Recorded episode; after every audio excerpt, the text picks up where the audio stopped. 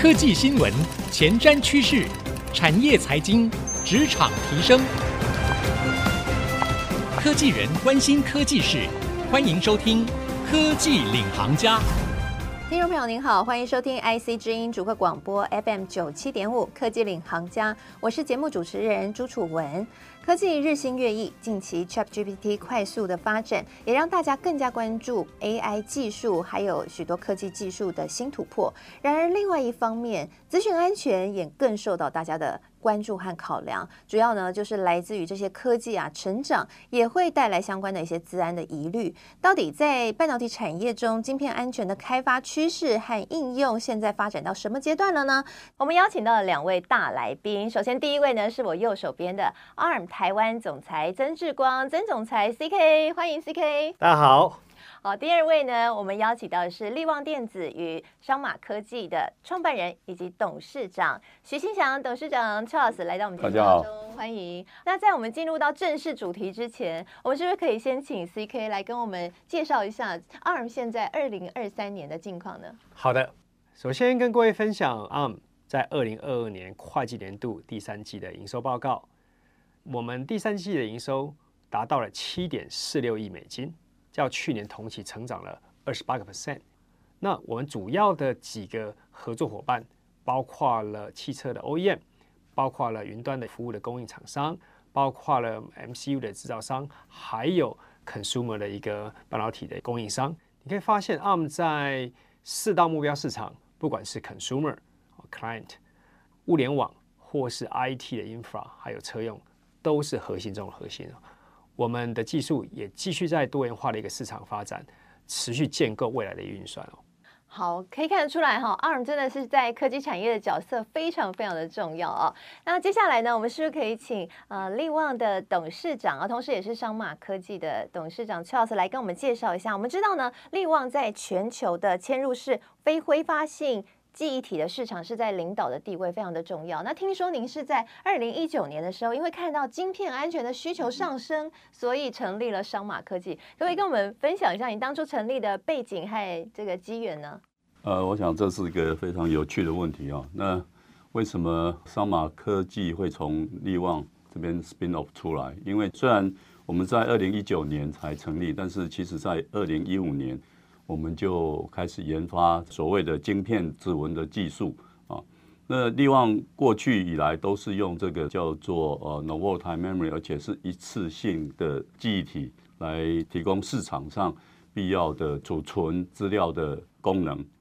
当初那个，我想力旺在所谓一次性的记忆体的市占率已经在全球是领先的地位。客户用力旺的一次性记忆体，主要都是来储存这个。呃，密码啊，那我们知道，就是在于这个未来呢，security 是越来越重要啊，因为所有的呃万物联网，然后过去的这种 security 的这种架构是把所有的这个系统圈在一个安全的范围里面，但是因为未来即使是现在在无限的这个发展，还有其他的。这个应用呢，已经没办法让安全系统全部被圈在一个范围里面，所以这个时候呢，最重要的就是说，每一个这个 device 呢，它要有自己的钥匙啊，另外它也要把自己的钥匙，如果说要跟对方联系的时候呢，它要把这个钥匙送给对方。那在另外一方面呢，每一个 device 要有自己的 ID。所以那时候我们在力旺里面就在想说，哎，我现在有一个 IP 呢，可以储存钥匙，但是我没有一个 IP 可以产生钥匙。那所以我们就去想办法把这个，因为我们认为说，如果说我们能够把这个晶片上面能够有指纹的话，就跟这个人的有指纹一样，可以用这个指纹来做安全的措施啊。所以我们就利用我们原来的技术去发明的一个。可以产生乱数的一个技术，因为我们公司大部分的很多的工程师都是属于物理背景的，所以我们就利用这个量子穿隧，两个元件中间的量子穿隧去做竞赛，然后来做乱数的产生。这个很像，就是我们在投这个硬币啊，每次投出去你也不知道是正面还是反面啊，所以利用这样的一个技术，把它放在晶片上面，然后就可以产生这个乱数，而且这个乱数呢是非常乱啊。所以在我们有这个想法，然后也验证成功，那是在二零一五年，然后同时也在二零一六年拿到专利。我们就在想说，那我们怎么样把我们原来的技术再加上可以产生乱数的这个晶片指纹，英文是叫做 physically uncouplable function 哈，来整合把储存乱数跟产生乱数的这个技术呢整合在一起，然后就变成是所有安全的信任根，因为所有安全的信任根完全来自于晶片里面你储存的这个 secret。所以我们就开始去做这个整合，到差不多二零一九年的时候，我们已经把这些 IP 的整合成功，然后呃，我们就认为说，哎，这个卖这个安全的次系统，基本上跟卖这个记忆体的 IP 是不一样啊，所以成立这个桑玛，从我们原来的技术叫做 OTP 产生这个 PUF 啊晶片指纹，然后再把晶片指纹跟这个 OTP 呢整合起来，然后变成信任根啊，那后面呢就持续的在加这个加密引擎。那我想那个在这几年刚好安全的这个需求啊是非常的热络。那接下来我就想请教一下 CK 了。听说在今年二月份的时候，ARM 有举办一场线上的研讨会，然后这场研讨会吸引了上千位的人士参加，都是专业人士。那没想到他们共同的一个 concern，通通都在安全性。所以您这边看法也跟 Charles 是一样的嘛？在安全性，特别在物联网的时代，现在越来越重要。是的，呃，我们在这个二月的 Meta 的论坛啊。这个我们也是蛮惊讶的，因为在线上论坛竟然有上千人会报名哦。因为我一直以为说，哎，这个看起来是一个很冷门的一个呃话题哦。我们今天来这边当然会讨论就是治安嘛。那为什么呢？因为我们看到这么多的一个伙伴，他们对于治安的这样的一个顾虑是很高的。不管是开发人员，他们对于产品安全，好，或者说这些呃骇客的攻击还是勒索哈，那这个其实是非常的。呃，我们值得担忧了。另外一方面，全球对于网络攻击的对应也是更加强化。这不是只有呃你跟我，包括科技公司、呃政府机构和所有的风险的监管机构对这个问题的重视。我举几个例子来跟各位分享哦。在二零一七年的 FDA，它宣布了 St. Jude Medical 生产的这个心率的调节器哦，有重大的安全漏洞。这漏洞存在于这个调节器。用来跟外面沟通的这个 transceiver 当中，在这个调节器上面可能会把患者的状况传递给医生过程中，可能会被侵入。那只要骇客侵入这个发射器，就能够修改功能，把电池耗尽，甚至进行致命的电击。这对病人来讲有多大的威胁啊？另外一个例子，其实我也在其他论坛也讲过哈，这些越来越多的物联网。进入家庭，进入你的可能身上带了这么多 wearable device，不管是手表、手环，甚至是这个项链，那这个隐私可能会成为一个巨大的问题哦。那举个例来说，像在你的这个孩童的这个心跳的一个监视器，如果这一类的装置被骇客入侵的时候，那骇客可能可以。透过这样的一个入侵这个装置，而且去连接你家的其他装置，你家的 WiFi、你家的 Bluetooth，各式各样的一个装置。我举个例来说，在二零一四年，美国一个家庭的他的家的 Baby Monitor 被入侵了。那这个骇客除了去用远端来操控这个监视器的角度，好，以及 Room In Room Out 来看房间发生什么事情之外，他还对小孩大声的来辱骂尖叫。哦，我们发现啊。隐私这些装置安全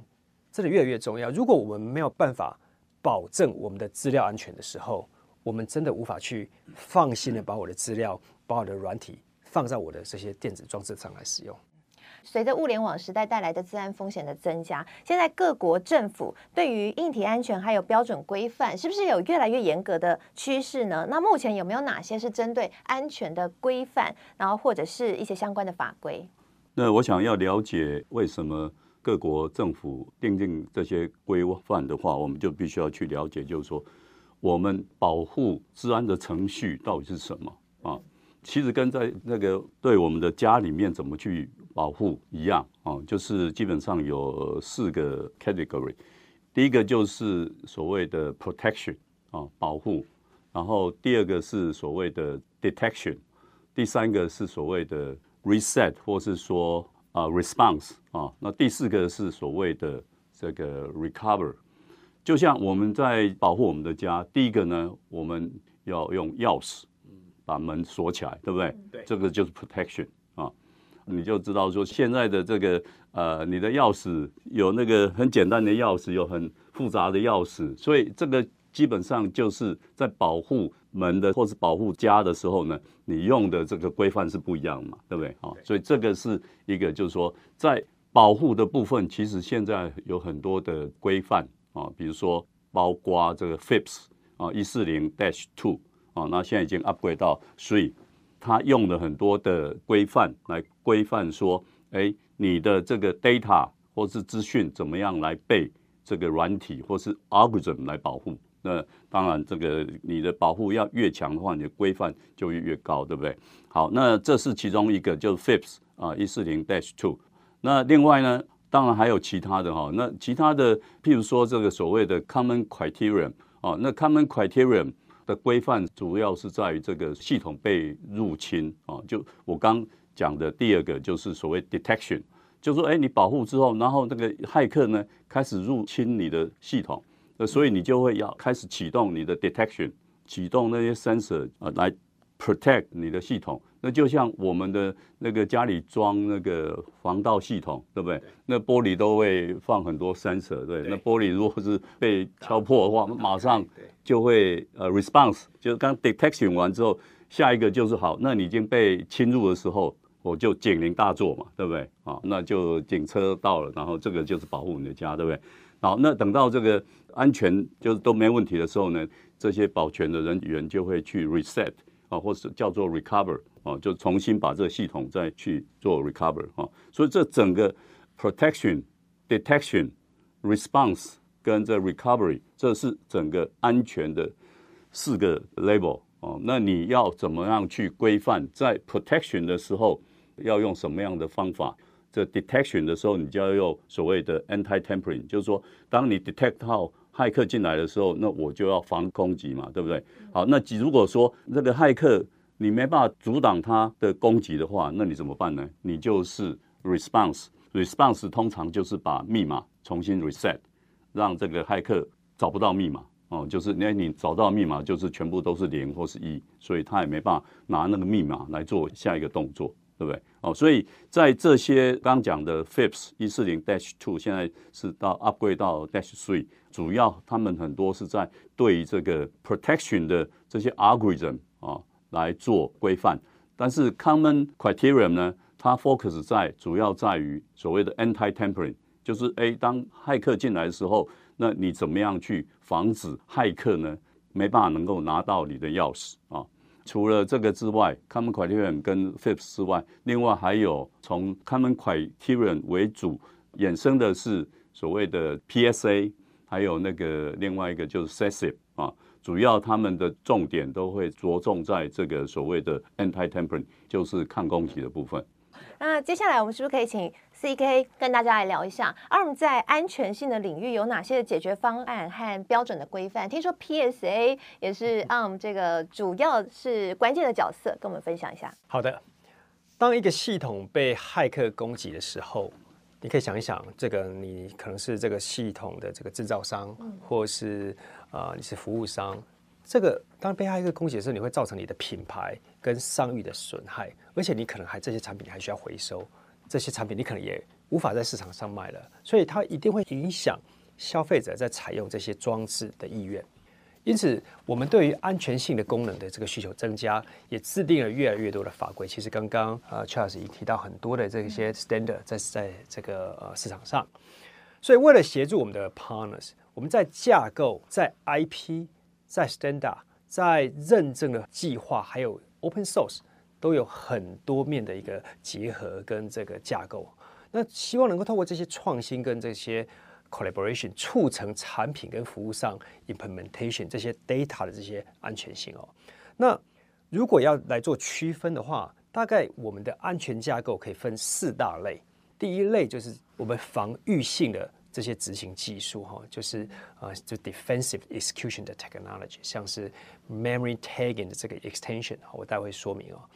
第二个就是隔离技术，就是 isolation 的 technologies，好像是 trust zone 啊，或是这个 RME，好，待会会说明。那第三个就是针对平台的安全性的服务，像 platform security services，像是呃我们的这个 confidential compute 的一个 architecture，好，那最后。就是刚刚其实啊、你跟 Charles 提到了整个安全性的一个标准。那我们在安全性标准的这个 API，像 PSA Certified API 哦，这也是非常重要。好，我先针对第一个来做说明，像是这个防御性的执行技术，像是 Memory Tagging 哦，这个是我们最新的一个指令集按第九代指令集的一个很重要的一个技术哈、哦。那过去来讲，其实你要去 access 这些记忆体，你基本上你只要去那个位置，你就可以把 data 拿出来。但是现在多了一道程序，就像是刚才 Charles 讲的，哎，你去 access 之前，他先问你，哎，你是谁？你有钥匙吗？你有钥匙吗？你如果没有钥匙的话，我给你的资料你无法解码。那因此，在这样的一个技术之下，它能够去 defend 这些外来的这个入侵，因为哎，你就不可以随便的去 access。这个呃，我口袋里面的这些钱包或是钱币等等等。好，那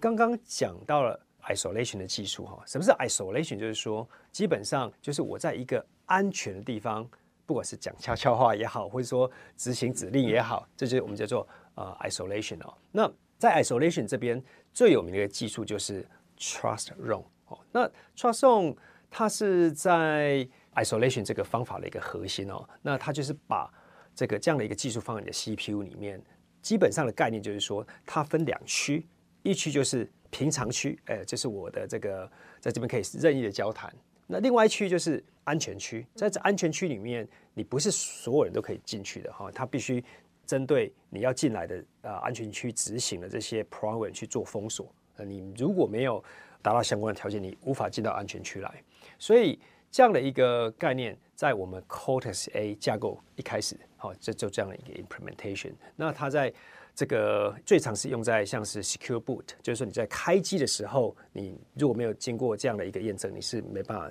做开机的。那当然还有作业系统，因为你在作业系统上会执行各式各样的一个动作。那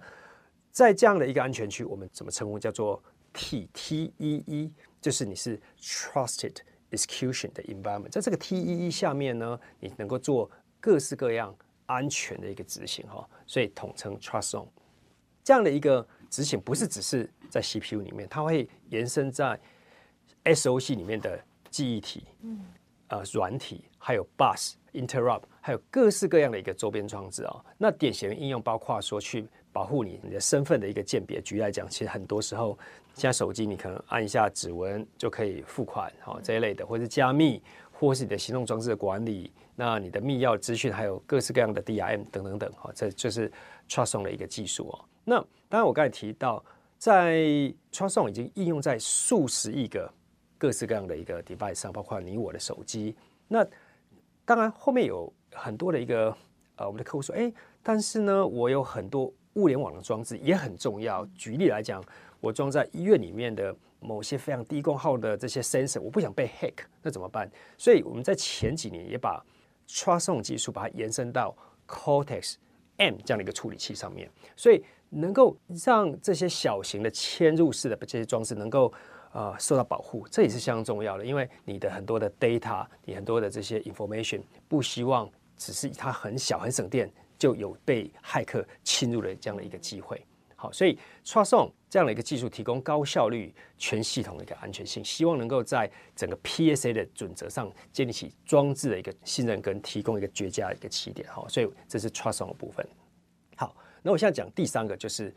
平台的安全性服务，就是 CCA。那什么是 CCA，以及说 CCA 要解决什么样的概念？就是呃，我们其实对于几个软体会给他充分的信任。举例来讲，像是我的 virtualizer，或是我刚才提的这个作业系统，因为我的 assumption 是这些 virtualizer 或是我的这些作业系统不会被 hack。但是万一它被 hack，因为凡事都万一嘛，那怎么办呢？所以我们就是希望能够打破这个方式，而是能够去移除我对于这些监管软体，像是 Virtualizer 或是 OS 的一个绝对信任。那我怎么做呢？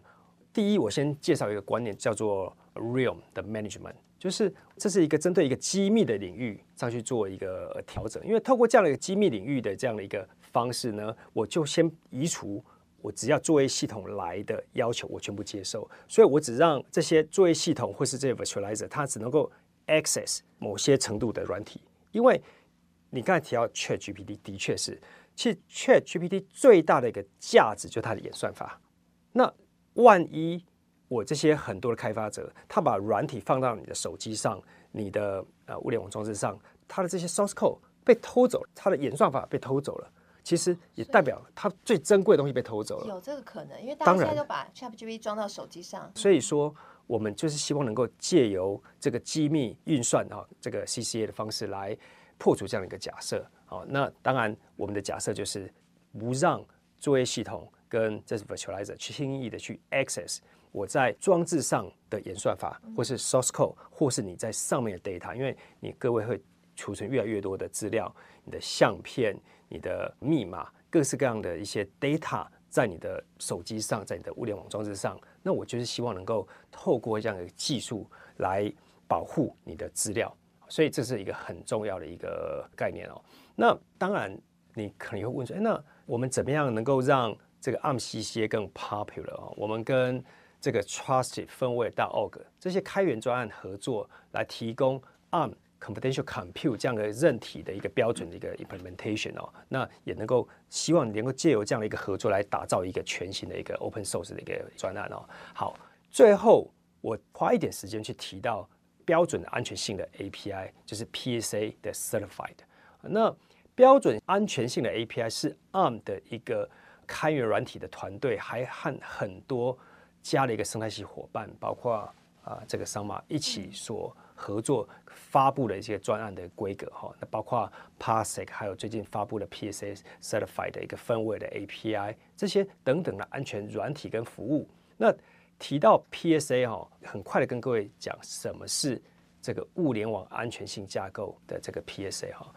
因为各位知道，其实我们现在的 data 不是只是在你的手机上，它可能在你刚才提到在 ChatGPT 上，在 data center 上去做运作，可能在你的呃手表上、你的耳机上。那为了确保晶片从云到端的安全性，我们在二零一七年提出了。物联网安全性的框架这个概念，也就是 PSA Certified 哦，那我们也是这样的一个组织的一个共同的一个创办单位哦。那 PSA Certified 它是由第三方的一个独立机构进行认证的一个评估方案，来建立起适当的一个装置的安全性等级。目前已经成为全球成长最快以及最被看重的安全系的这个生态系统之一。刚才其实 Charles 有提到，PSA Certified 是用来建立适当的 device 的 security level。